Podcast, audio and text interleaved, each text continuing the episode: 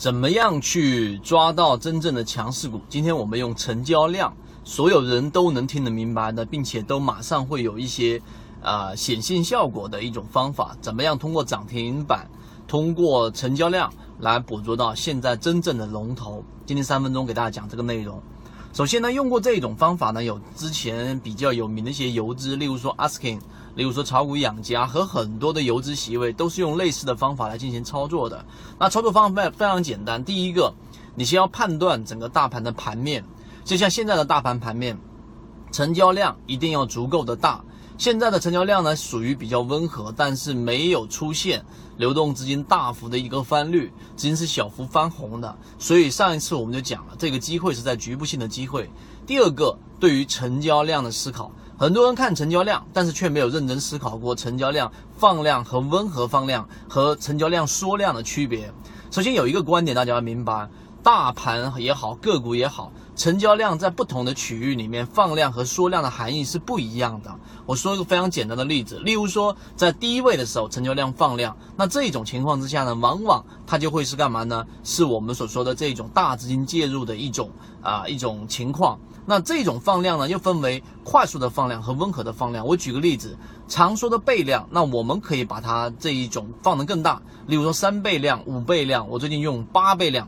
八倍量，然后呢，去相比于前一天成交量放大了八倍，那你就可以看得清楚，这种资金是快速的流进的啊。这一种成交量快速的放量之后，第二个、第三个你要注意的是放量之后的形态。如果说放量之后的回踩，放量的当下不要追涨，放量，例如说出现了一两个涨停板。阿斯肯在二零一二年的五月份在讲过的这一个啊中铁二局，大家可以回到之前去看。二零一二年的五月份，前面有过两个涨停板之后，那这两个涨停板出现了快速的拉升，并且出现了上万手的单子，然后快速的干嘛呢？回落。而这一个回落过程当中呢，我们就判断它。它如果说出现了再一次的放量，当时第一个涨停板就追进去了，后面拉出了百分之五六十到百分之七八十，所以在低位的时候放量，即使出现问题，它都还是会有反复。在这种地方，你的赢面就会比较大。这种是放量。另外一种温和放量和突然间的巨量出来，到底有什么差异呢？这背后的逻辑其实就是巨量，那代表资金是非常急切的，快要抢筹码。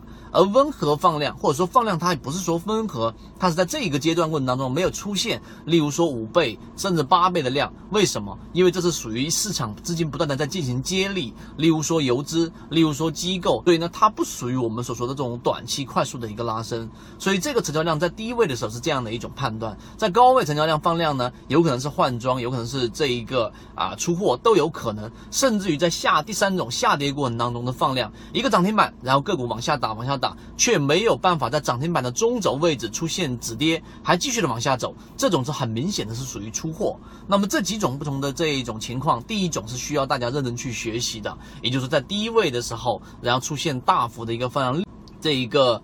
还有呃类似这样的一种个股，那么这一种呢是属于我们说放量一定是要有一个比较严格的要求，就是八倍，我就是要找这种快速拉升。最近的还有类似这样的个股吗？有的，所以呢这一种方法对于成交量的理解，我想对于大家一定会有一定的启发。这个是属于短线的一种操作，抓出类似这一种八倍放量，我会通过文字截图的方式。如果说你能够去理解，你其实可以通过很多的途径寻找到放放量啊，放量是八倍以上。但是一定要记住是中低位，高位的放量。如果说你没有快速的短线技巧的话，是很容易导致被套的。好，今天我们说这个成交量抓涨停板的方法，学会了吗？希望对你有所启发。那如果说想要了解更多的这样的个股的话呢，直接在这一个知道的人互相转告一下就可以了。好，各位再见。